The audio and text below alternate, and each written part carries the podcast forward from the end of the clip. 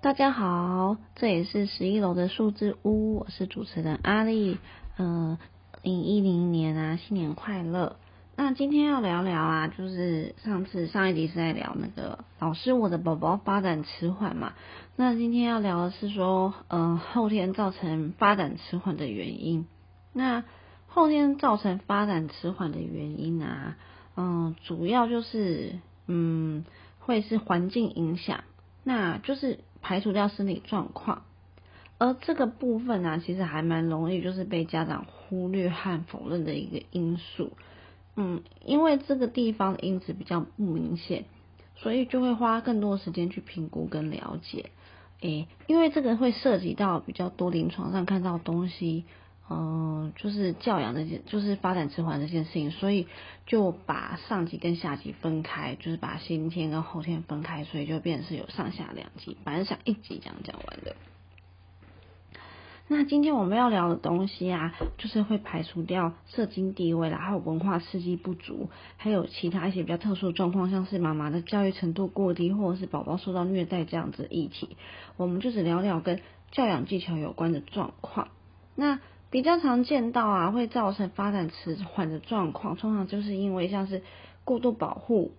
然后可能像是过度照顾，然后将是亲子互动比较低，然后或者是说有教养不一致的家的家庭，或者是那种父母会出现状况。那就是像上述这几个状况啊，会比较容易看到小朋友在行为上、认知上或情绪上出现迟缓。或是障碍，或是会未来被老师说是有过动状况的问题。啊，我自己觉得哈，就是过度保护比较是一个蛮常见的问题，主要是因为新手爸妈其实是会紧张小朋友。像我自己其实也犯下过这个问题，就是之前有跟大家提到过小珠宝啊，他是一个比较敏感的高需求孩子，他很爱哭，很爱哭，哭起来非常吵，非常吵。那在他刚出生的时候，其实因为那时候连产后忧郁症，就很怕听到他的哭声，所以做什么事几乎都顺他的意。然后再大一点啊，就发现有一些后遗症出现，像是说，嗯，他很讨厌跟人接触。有一次就带他去那种运动中心的儿童室游戏室玩，他开门看到里面一堆人，做第一件事情就是转身离开，然后说他要回家。然后他也不喜欢荡秋千。不喜欢溜滑梯，然后更讨厌去接触一些沙子什么的。然后这时候通常就是以这样看到状况啊，我们会觉得他的感统出了一些问题。可是因为我自己在家里有去测他，像是一些旋转啊，或是飞高高这些比较强烈的刺激，他其实是喜欢，而且会咯咯笑的时候，就会发现，哎，其实不是感统的问题哦，可能真的就是说是教养或环境上的问题。那因为就是会跟其他治疗师闲聊一下小珠宝的状况，就有治疗师提醒是说，诶，会不会其实是我跟九九太保护小珠宝了，什么事都顺着他，然后他不想做事情都帮他排除，然后就是不太有给他压力，所以就会变是不敢、不想尝试，而不是说没有那个能力。后来就是就是拿就是想说至少要可以跟其他小朋友相处嘛。所以就让他去练习溜滑梯。那为了让他溜滑梯，其实也用了一些策略。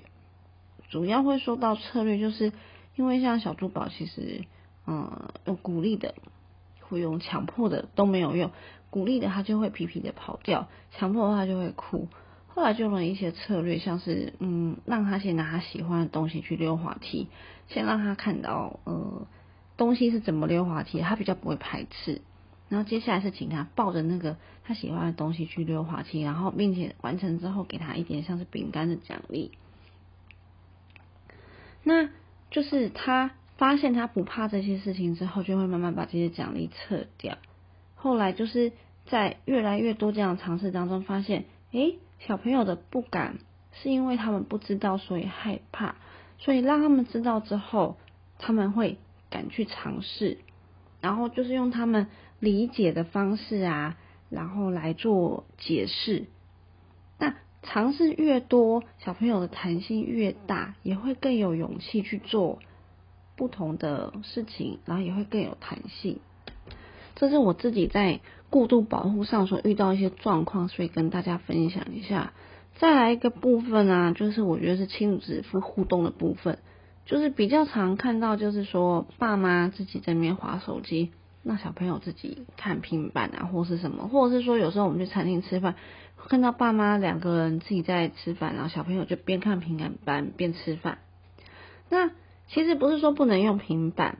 而是说它是一个工具，平板应该是要让爸妈变成这个媒介，跟小朋友做互动，因为其实有还蛮多。嗯，节目啊，像是 YouTube 频道，或者是说有很多 App，其实是还蛮有趣的。那如果爸妈陪在身边一起做操作的时候，其实是可以学习到蛮多的。但如果你只是把小朋友丢在那边使用的话，这样的电子互动其实并不会刺激到小朋友的脑部。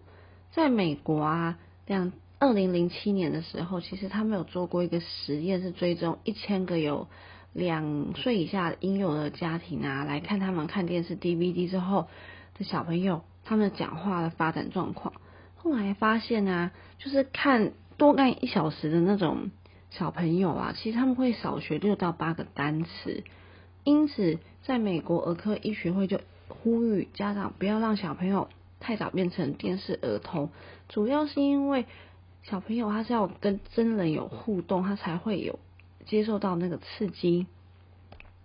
那刚刚那个二零零七年，其实在山西还没有这么盛行的时候。那现在是山西世代，小朋友一定会更小就接触到。其实他们美国医学会给家长一些建议是说，就是像我刚刚讲的，主要是要家长陪在身边。那山西就是个媒介，那小朋友他利用山西当做一个工具来学习，发挥创造力，甚至对外连接。然后学习到怎么样正确使用，才是一个陪伴的学习，而不是说哦，他就是个保姆那样子，常常也是会造成嗯发展迟缓的状况。呃，因为其实像是我们在临床看到，有很多小朋友啊，如果把分析时间减少，然后增加读绘本的时间的话，其实小朋友的语言、情绪，甚至是在一些人际互动上，是会有明显增长的。因此，在亲子互动部分，会建议就是多跟小朋友互动，而不是只是说把它放在那边安全这样就好了。还有一个会造成的状况啊，其实也是蛮常见，就是教养的不一致。所谓的教养不一致，指的是说像长辈跟爸妈之间，或是夫妻之间。那长辈跟家长，就是跟爸妈之间，其实常常就是。长辈太疼小孩，那就回到刚刚第一个，就是太过保护。然后另外一个就是说，因为长辈跟爸妈不同调，其实小朋友会去看说，哎，今天大人不同调喽，他就会去钻中间那个漏洞。那夫妻之间也是，有的时候是爸爸希望小朋友遵守规则，然后妈妈就觉得，哎，还好。可是当小朋友面有这样冲突的时候，其实小朋友他也会混乱。那这样的时候啊，会建议就是说。呃，家长可以把握住两个点，就是大家啊，就是说家长要坐下一起讨论说，我们家底线到底是什么？那我们想要坚持的立场是什么？底线要先想清楚，然后让大家所有的照顾者都知道，因为会破坏底线，通常都是大人。像在小珠宝啊刚出生的时候，其实就是因为我很在意小珠宝的睡眠，那他睡眠习惯很不好。我会想要替他尝试建立睡眠的 SOP。一开始跟所有家人讲的时候，长辈会觉得说：“哎，以前也不用啊，那为什么他特别要嘞？这样很麻烦。”可是试了几次之后，长辈就妥协了，因为我们会发现说，其实小珠宝有规律的时间去睡觉的时候，其实大家都双赢。小珠宝轻松，他不会一直哭闹；大人顾的人也很轻松，因为我们不用赖着去处理他情绪爆炸的部分。我们也不用去互相猜来猜去。再来，在教养上这个不一致的地方的第二点啊，呃，我会觉得是说，家长不要一直忍耐。所谓的忍耐，就是说，呃，像是小朋友做什么事情，你会觉得呃不 OK 的时候，就要先想好。因为我常常遇到是说，家长受不了，也就是他们会一直想说我要包容，要包容，然后受不了之后直接一次大爆发。那可是，其实小朋友的注意力本来就是会，呃，没有办法那么集中。那如果说我们呃大家就是变成说，我们忍耐，没有跟他提醒，然后突然就这样打下去，就会有点像说不教而杀。然后以小珠宝还是以小珠宝为例啦，就小珠宝他其实是蛮有好奇心的小孩，什么都想摸，那就会一直去提醒他说这不是玩具，不可以哦。有时候还要跟他讲说，像是在小店的时候跟他讲说 no no 什么的。那终于有一天，我只说了一声 no no，他就不再去做我要求他不要做的事情。这样就会在马上给他一个正向支持，说：“哎，妈妈喜欢你这样。”而他知道说这样学会之后，而大家都用这个方式对他的时候啊，他就会知道底线在哪里，我们成功机会越越高，这样教养就会是一致的。那呃，就是说我有个朋友，就是前几天来我家玩，他的小朋友大概就跟小珠宝同年。那那一天就是我们在玩直排轮，爸爸希望小朋友带着直排轮为了安全，可是因为直排轮的那个安全帽没有洗，所以很臭。妈妈觉得说，哎，反正再玩一下就要收休息了，可以把它脱下来。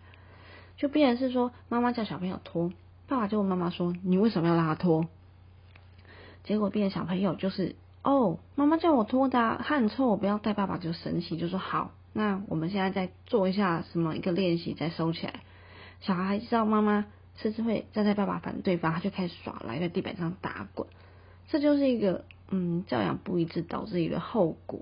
所以中间就会有一些摩擦出现。因此，在做某些事情决定之前，其实家长要知道，是说另外一个人在讲的时候，我就要去尊重他，而不要当面起冲突，因为小朋友还蛮聪明的。那今天跟大家讨论到，就是会造成那个后天会造成。发展迟缓的原因，像是过度保护、亲子互动，还有就是那个教养不一致的这些状况，就是给大家一些建议，希望能够让大家觉得有那种更有方向，可以去